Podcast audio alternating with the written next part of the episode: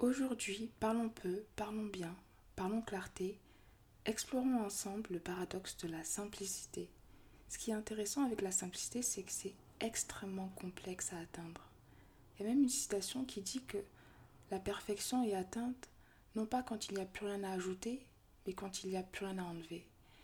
Et je pense que c'est le summum de l'élégance. Ça apporte beaucoup plus de cohérence et d'impact à votre message. Donc la question que je vous invite, que je nous invite à nous poser quand nous sommes en train de travailler sur un projet ou rédiger un mail, un texte, c'est qu'est-ce que je peux enlever pour rajouter de la clarté à mon message? J'essaie constamment d'avoir ce cheminement. Je vais vous partager un petit exemple pour le podcast. Les dimanches, euh, il y a une conversation avec une femme inspirante. Au début, je disais que le but était de repenser la mode, l'art et le luxe à travers le prisme de la modestie, mais je trouvais que c'était un peu trop long et j'ai essayé de déterminer quel était le point commun entre ces trois mots et surtout qu'est-ce qui revenait le plus dans le discours des femmes almazes avec qui je pouvais échanger? Et j'en ai déduit que c'était la notion de créativité.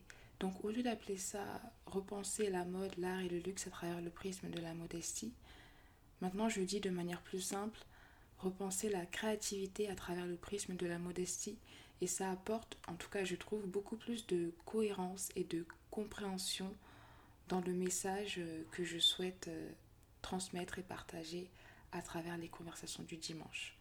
Donc je vous invite à faire de même. Une petite méthode, c'est que déjà pour atteindre ce niveau de clarté, il faut connaître l'inverse, c'est-à-dire le désordre.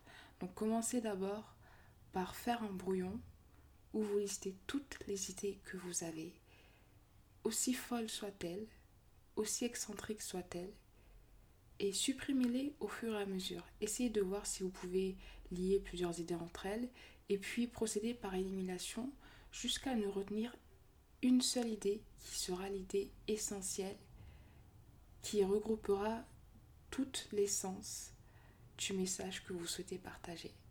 Et ça, c'est vraiment un process sans fin parce qu'on peut toujours s'améliorer. Donc voilà, la question du jour, c'est qu'est-ce que je peux enlever pour rajouter de la clarté à mon message?